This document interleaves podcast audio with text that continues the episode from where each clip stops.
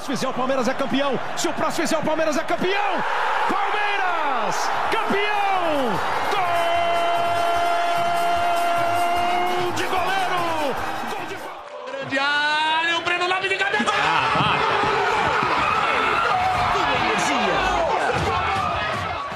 Mas ele pode chamar mais um. Olha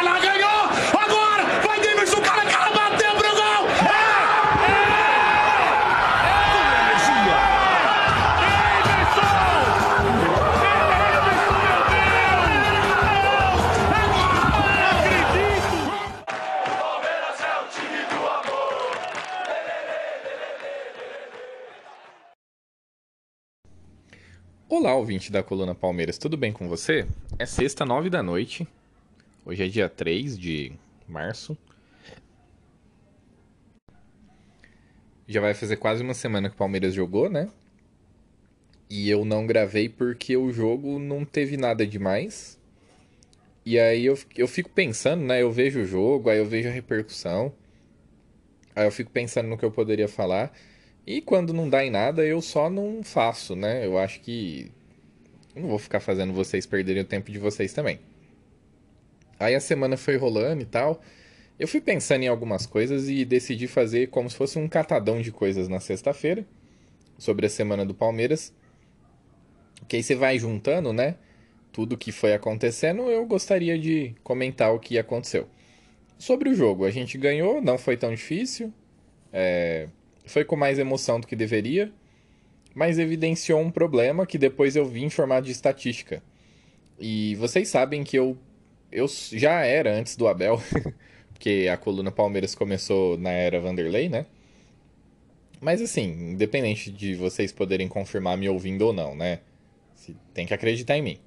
É, eu, sempre, eu sempre fui adepto do jogo coletivo. Eu nunca achei que existem salvadores da pátria ou que o time perde por causa de um jogador.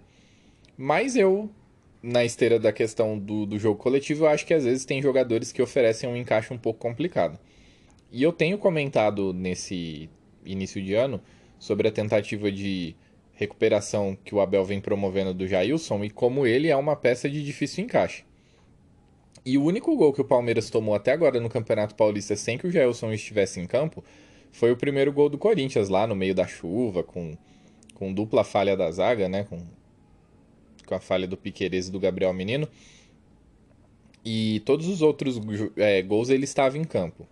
E no jogo contra a Ferroviária, o que me chamou a atenção foi o quanto o, o, a Ferroviária começou a ter espaço depois que ele entrou em campo. E aí eu me toquei que eu já falei isso aqui.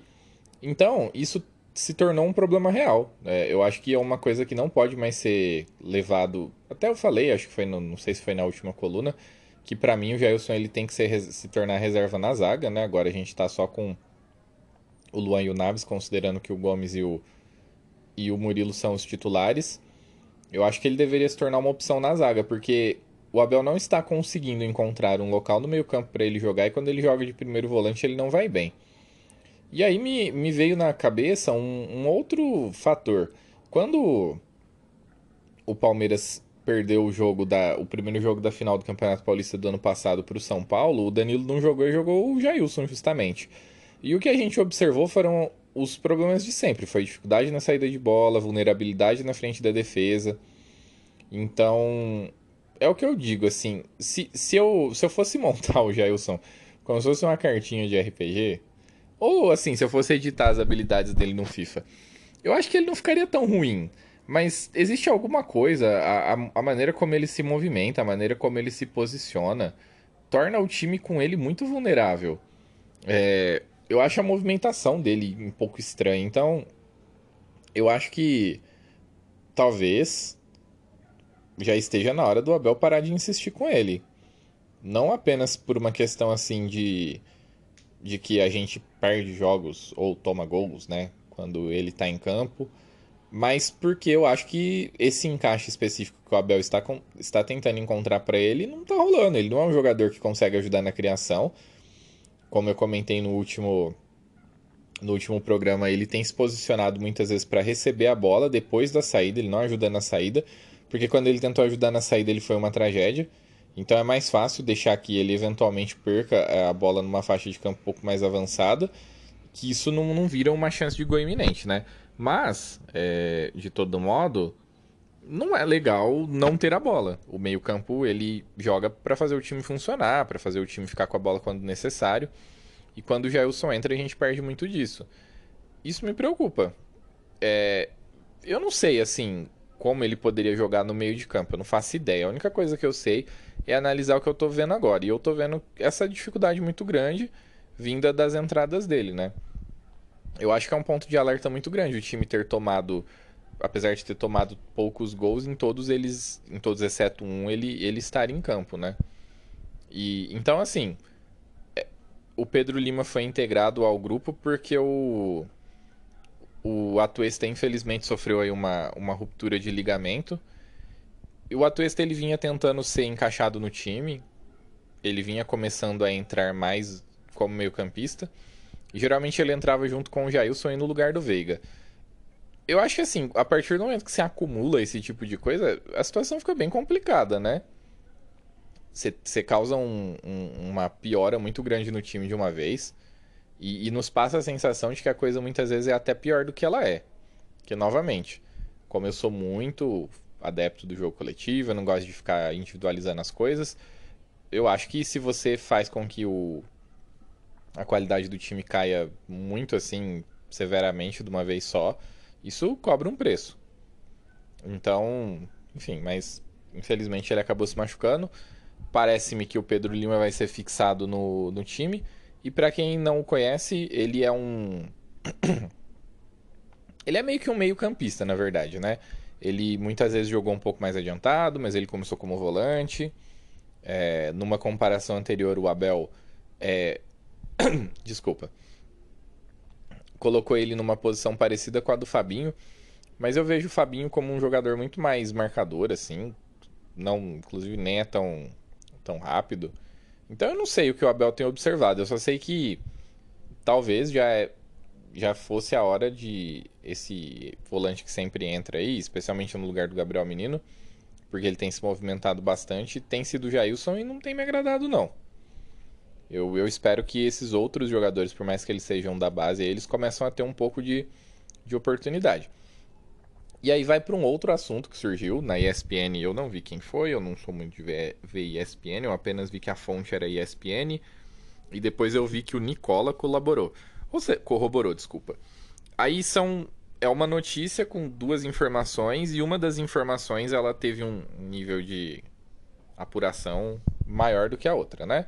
A primeira delas é que o Palmeiras teria interesse em contratar o Arthur do Bragantino.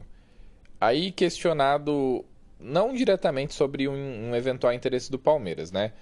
Mas quando o Bragantino, quando o Red Bull, ele é questionado sobre eventuais assédios que o que o Arthur possa receber, o Bragantino entende que ele vale pelo menos 15 milhões de euros.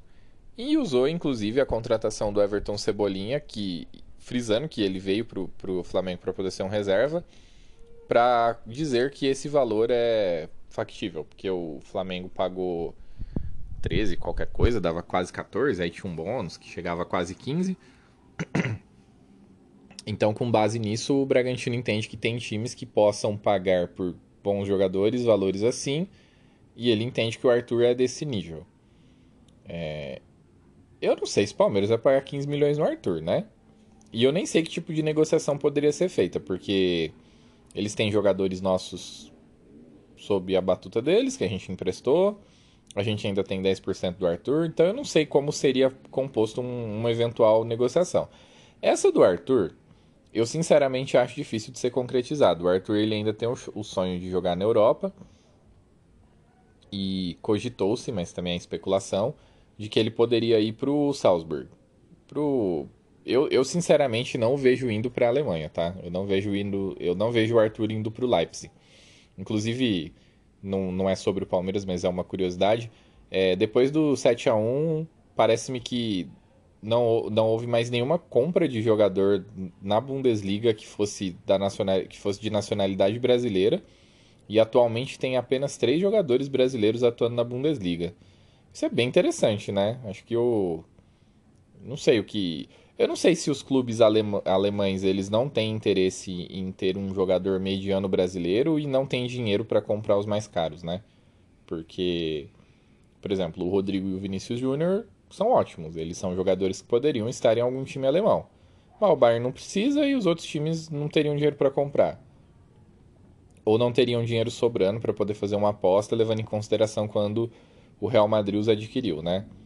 Enfim, mas até por esse por esse por essa constatação, eu acho praticamente impossível imaginar o Arthur indo para o Leipzig. Sobraria o Salzburg, que é a Áustria, um campeonato extremamente diminuto. A não ser que seja uma escolha de vida, como foi a do Scarpa, que queria morar na Europa e calhou inclusive dele ir para a Premier League, né? Que é uma liga. É a Liga Nacional do Mundo. É, Olha, ir pro Salzburg, tá certo assim, o Salzburg joga, Champions, joga Champions League, né? Não é um time ruim, a Red Bull coloca uma graninha lá. Mas assim, tirando a Champions League, você vai ficar jogando o Campeonato Austríaco. Não sei, acho que se o, se o Arthur fizesse um contrato com o Palmeiras assim de uns 4 anos e se destacasse, ele talvez pudesse pleitear, percorrer um caminho parecido com o que o Scarpa percorreu. E enquanto ele ficasse jogando no Palmeiras, ele ficaria jogando é, para disputar título, coisa que pelo Red Bull não foi tão assim, né? Ele chegou a disputar lá a final da Sul-Americana. Depois, no ano seguinte, o time ficou muito ruim. E ele é um talento, assim, muito grande que se desenvolveu, mas que ele, ele vai começar a bater no auge agora. Então é interessante que, caso ele tenha pretensões esportivas, ele precisa fazer as coisas agora, né? Mas, enfim, eu não penso com a cabeça dele e eu sinceramente acho essa negociação mais complicada. Do ponto de vista, assim, de, de todas as partes chegarem num, num consenso, né? Do, do, do Bragantino aceitar vender por um valor que seja viável para o Palmeiras, do Arthur querer facilitar e por aí vai. Aí tem a notícia do Alan, do Atlético Mineiro. É, antes de falar sobre a notícia em si, eu vou falar que o Alan me agrada muito ele é um jogador com certo vigor físico e que tem uma boa saída de bola. Então eu acho que ele faria um encaixe muito bom no time e ele atuaria trocando com o Zé Rafael. Eu acho que em certos momentos o Zé Rafael ficaria mais, em outros o Alan ficaria mais. Porque quando era Alan e Jair, o Alan no Atlético, né? O Alan saía um pouquinho mais, muitas vezes trocava com o Jair, né? Enfim tinha essa, essa alternância, que eu acho que seria um, um trunfo aí para ele atuar ao lado do Zé Rafael. É, aí vem a questão de o quanto ele custaria, né? A, a especulação diz que o Palmeiras estaria disposto a pagar 49 milhões de reais por ele.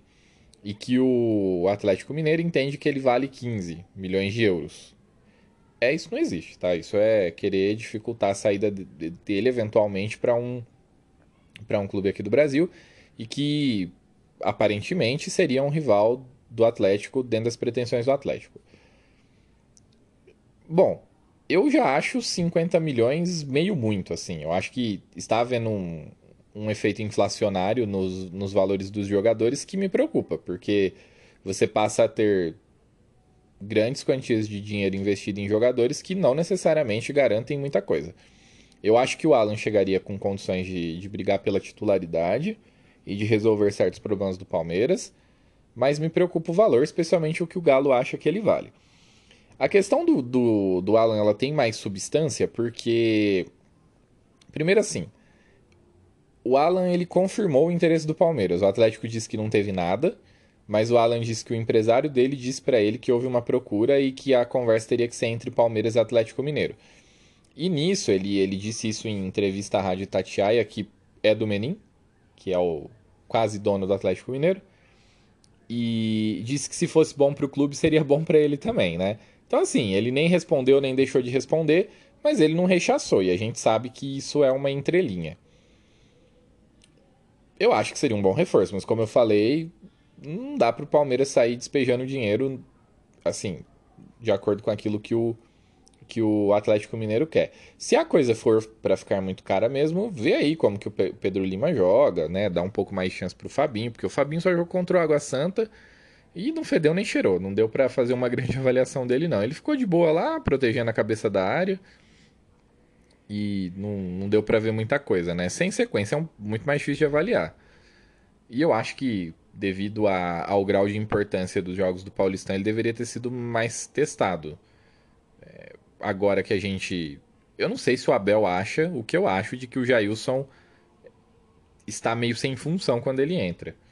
Mas eu acho que uma, depois de um tempo que isso começou a ficar muito latente, algumas das chances que o Jailson teve, elas deveriam ter sido direcionadas para o Fabinho, né? Mas enfim, voltando a falar do Alan. É, caso ele venha, então, acho que vai ser um, um, excelente reforço. É do tipo de reforço que o Abel disse que, é, que gostaria. Inclusive é importante de novo fazer esse disclaimer, né? Porque eu vejo muita gente da imprensa falando que o Abel reclama por reforços.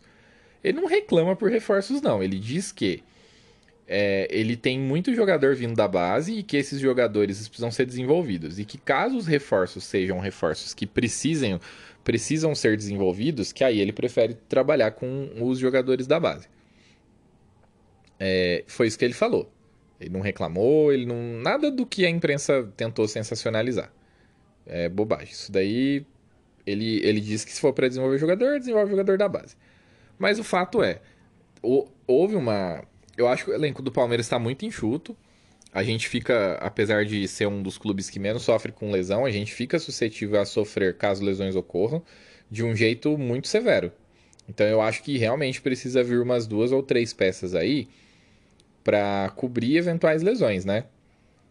Se viessem Arthur e Alan, por mais que fosse, vamos supor, paga aí os 15 milhões no Arthur. Como eu disse, eu não acho que, que chegaria a 15 milhões, mas vamos supor que o negócio faça com que o Arthur valha 15 milhões. Aí a gente libera o Matheus Salles, vê como é que faz essa questão dos 10% que já é do Palmeiras, talvez crie uma inversão, né? O Palmeiras pegue o Arthur e deixa o Bragantino com 10%, enfim. É...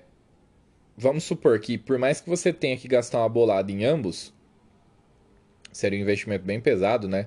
Se, vamos supor que o Palmeiras de fato desembolse aí, sei lá, o Matheus Salles entre nessa conversa aí por 2 milhões e os 10% desconte 1 milhão e meio. Aí a gente tira 3 milhões e meio, né? Ficaria 11,5 é, para o Palmeiras pagar.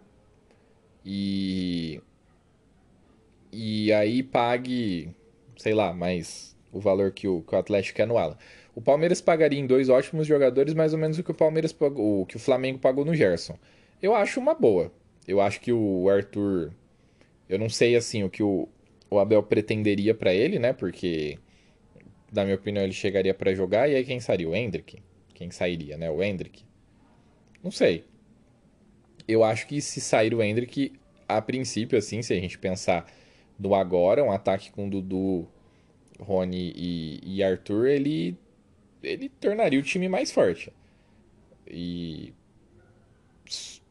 e aí a gente tem tem uns, uma coisa que é assim, eu estava observando o mapa de calor do Veiga.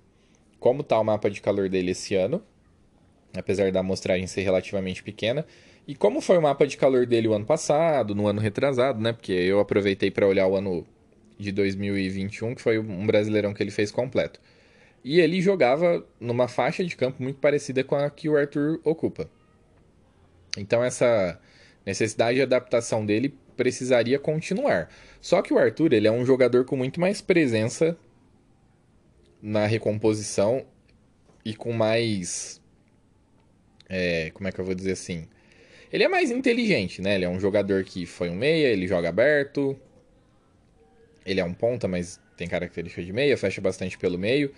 Então eu acho que uma das coisas que eu comentei, que é o fato de agora o Palmeiras jogar com três atacantes enfraquecer um pouco a marcação no meio, Caso seja do, do Rony e ele, dá uma reforçada. Isso melhora um pouco. Então, eu acho que seria um, um, bom upgrade no time. Eu não sei se de cara seria Alan e Zé Rafael, porque o menino tem jogado muito bem. Eu não acho que pro Abel seja fácil agora só chegar e tirar o menino do, do time. Apesar de o menino jogar, exigir algumas concessões, especialmente do Marcos Rocha, por conta de. Isso falando quando o Palmeiras está com a bola. É... Ele vem numa crescente, então cabe ao Abel, e eu acho que é mais viável, que ele continue deixando com que o menino né, vá se desenvolvendo. Então eu não sei exatamente como seria esse encaixe, ambos os encaixes, né? Mas eu acho que melhorariam bem o time. E, e é isso, essas são, mas são especulações, tá? Eu não, não sei, é muito difícil tirar a notícia do Palmeiras, eu não sei como chegou. No caso do Alan, a gente tem uma confirmação porque ele falou que o, o que o empresário dele recebeu uma oferta do Palmeiras, né? Então a gente consegue saber que houve uma investida. Mas no caso do Arthur, é uma a fonte é a ESPN. No caso do Alan, a fonte é o próprio Alan. Bom, aí no dia de hoje teve convocação para a seleção brasileira por parte do Ramon. E o Ramon convocou o Rony e o Veiga. O Veiga ele é um jogador assim, até por características de outros jogadores que, que tem no meio de campo, que são brasileiros e que são jogadores de meio de campo, eu acho que ele é um jogador que pode sim ser observado, principalmente se a gente levar em conta de que houve uma preocupação sobre como ele retornaria depois da lesão e ele voltou, parece que até melhor. Então ele, ele realmente está no auge dele, tanto físico quanto técnico, e pode ser sim observado. Não sei se jogará. Fala-se muito do nível de enfrentamento, né? Eu não, não acho que, até por uma questão de característica, eu acho que muitas vezes é mais interessante ter ele do que o Paquetá. Mas, enfim, né? O Paquetá teve cadeira cativa, foi titular com o, com o Tite na Copa e eu não, vejo essa diferença toda. Por mais que um jogue na Europa e o outro jogue aqui no Brasil no nível de enfrentamento menor. E, e eu não tô falando isso comparando número, tá? Não tô dizendo, ah, é porque o Veiga fez mais gol, blá blá blá. Não é isso não. É sobre observar os jogadores jogando mesmo. A outra convocação do Palmeiras foi o Everton, né? Aí tranquilo, é realmente um dos melhores goleiros do mundo. E a do Rony, que foi bem inesperada o Ramon não tem compromisso com muita coisa, pegou e chamou alguém que ele gosta. Para mim isso ficou claro. É, só que é um tipo de convocação que quando eu era criança acontecia muito. Tá certo que você tinha uma quantidade de talento muito mais concentrada aqui no Brasil, mas muitos jogadores eles participavam de amistoso ou de algum de um ou outro jogo das eliminatórias, meio que como um prêmio por uma boa fase. E para mim a convocação do Rony é muito isso. E esse tipo de convocação ocorria num tempo em que o Ramon era jogador. Então não duvido muito que isso tenha sido, digamos assim, uma inspiração para ele, né? De olhar, observar que, o, que de fato o Rony tem jogado muito bem e chamado ele como um prêmio para jogar um amistoso. Talvez nem jogue, talvez fique no banco e não entre. É... Mas eu fico muito feliz pelo Rony porque ele disse que tinha, ele já disse em entrevista anteriormente que ele tinha o sonho de vestir a camisa da seleção brasileira. Então, por mais que ele não vire um jogador de seleção, né, que não, não seja recorrente na seleção, o sonho está realizado. Ele vai poder enquadrar o, a camisa que, que ele vestia aí, por mais que ele fique no banco. O sonho está realizado. Achei bem legal a atitude do Ramon, porque, como eu falei, é, é um amistoso, não, não serve para definir muita coisa. A gente nem sabe se é o Ramon de fato que vai ser o técnico da seleção talvez a dificuldade de encontrar um técnico faça com que a CBF vá empurrando ele, aí se as coisas ficarem parecendo que estão indo bem, vai ficando. Porque uma coisa que eu acho bastante interessante é assim, todas as seleções do mundo, elas contam com um técnico de seleção. E só aqui no Brasil fica essa procura pelo melhor técnico possível. E já faz um tempo que a gente não consegue, né? Então talvez, talvez, o Ramon seja essa figura. Ele seja um técnico de seleção. Ele é um técnico claramente mais moderno, ele é mais jovem, né? Ele é de uma nova safra aí. Comandando seleção, ele tem é, mais, op mais opções, né? Então, assim, eu não estou dizendo que ele vá ser o técnico, né? Mas talvez por preguiça a CBF vá deixando ele lá e ele consiga ir se prolongando lá, né? Acho improvável, mas enfim, seria interessante. Mas é isso, eu fiquei bem feliz pelo Rony. O Palmeiras começou a soltar um monte de vídeo depois da notícia da convocação, que eu acho que claramente pegou ele de surpresa. E, e é bem engraçado porque o, o, Luan tá muito feliz por ele. O, o Luan ele se tornou uma figura muito interessante no grupo do Palmeiras, né? Ele perdeu a vaga, parece que ele ficou mais feliz ainda, porque acho que a forma como as coisas são conduzidas fazem com que ele consiga se sentir importante mesmo sendo reserva. E ele é um cara assim que você observa nos vídeos da TV Palmeiras, ele sempre tá dando moral e força para todo mundo. E depois o Mike foi dar parabéns pro Rony e perguntou se a convocação era de ponto de centroavante. Eu, eu achei isso bem curioso, né? Porque o próprio Abel teve que adaptar o time agora pro Rony voltar a ser centroavante, porque ele rende mais centroavante. acho que ele será o centroavante da seleção. Como eu falei, eu duvido até que ele vai entrar, né? Mas não sei como o Ramon vai pretender usá-lo. Seja lá como for, é motivo de bastante alegria, porque o Rony ele tem uma história muito legal. A história dele no Palmeiras é uma história de volta por cima, né? Porque eu me recordo de vários memes. Ah, falta 100 gols para o Rony fazer 100 gols, porque ele demorou muito para marcar o primeiro. E depois ele se tornaria o maior artilheiro da história do Palmeiras na Libertadores, marcaria gol em fases decisivas, semifinal, e teria seu nível de importância absurdo em trajetórias vencedoras do Palmeiras, né? Então ele é um cara muito interessante. E eu não tô falando isso nem só porque ele é jogador do Palmeiras, não. Eu acho que histórias legais elas precisam ser destacadas, especialmente pra gente voltar a criar aquela, aquele link, aquela conexão com a seleção. A convocação dele, para algumas pessoas que são menos fanáticas, né, que não ficam torcendo contra os, os jogadores de outros times assim, talvez ela possa despertar um lado sentimental até em torcedores de outro time, de como um, uma pessoa que, que passou fome de maneira bastante severa, né, morando no interior do Pará, hoje atingiu, entre aspas, o topo do mundo, né, dentro da realidade do Rony, da realidade de muita gente, você estar num, num, time, sendo campeão, sendo importante chegar na seleção, é basicamente chegar no topo do mundo, né? Então eu achei bem legal, eu tô, eu tô bastante feliz por ele. É, bom, aconteceu coisas aí no, no, nessa, nessa semana que são lamentáveis, né? Teve um, o julgamento do técnico do, do Coritiba, que eu me foge o nome agora, mas que ele é português, e aí, para ser xenófobo, o procurador do tribunal cita o Abel e cita ele, e fala que eles chegam aqui e reclamam, e. Enfim. Olha, é complicado. Eu tô falando isso porque o Palmeiras emitiu uma nota, mas assim. Até. O pior é que, assim, um, um procurador ele é relevante. Ele é um cara que ganha um salário lascado de grana dos nossos impostos e fica sendo xenófobo. Mas assim, à vontade, o, o, o meu. O que eu faria seria jogar completamente esse tipo de pessoa no ostracismo, porque.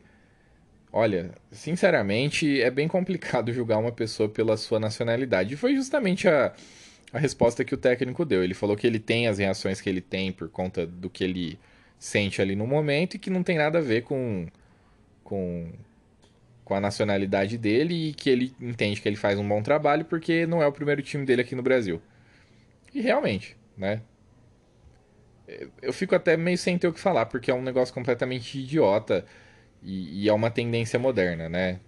Destacar nacionalidade, destacar gênero, sexualidade e afins para poder tentar sinalizar virtude, eu acho isso bem idiota.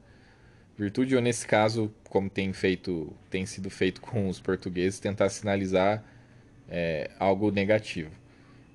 É, mas enfim, vamos pensar que o Rony foi convocado e tá feliz pra caramba, que é bem mais legal. Aí, como eu falei, o Veiga, o Veiga ele pode ser uma escolha mais técnica mesmo, assim. Ele é um jogador com características que no, hoje a gente não tem tantos, né? Ele é um, um meio atacante aí, ele consegue dar assistência, ele consegue fazer gol, ele circula bem pelo meio de campo, ele é um jogador bastante interessante. E. E é isso esse foi o catadão da semana do Palmeiras, com algumas coisas aí que rolaram. É... E é isso. É o que eu achei de conteúdo para poder gravar e não ficar tanto tempo aí com hiato entre um episódio e outro. Eu espero que vocês gostem desse formato um pouco diferente aí, comentando meio que aconteceu na semana do Palmeiras. E eu volto assim que possível. Eu acho que eu vou no estádio, porque eu sou de Campinas, né? E vai ser Guarani e Palmeiras aqui em Campinas. Vamos ver. Talvez eu eu faça um, um, uma, uma, uma coluna com. Talvez com áudios de eu lá no estádio. Não sei. Vou pensar em algo caso eu consiga ir. Tá bom? Obrigado e até a próxima.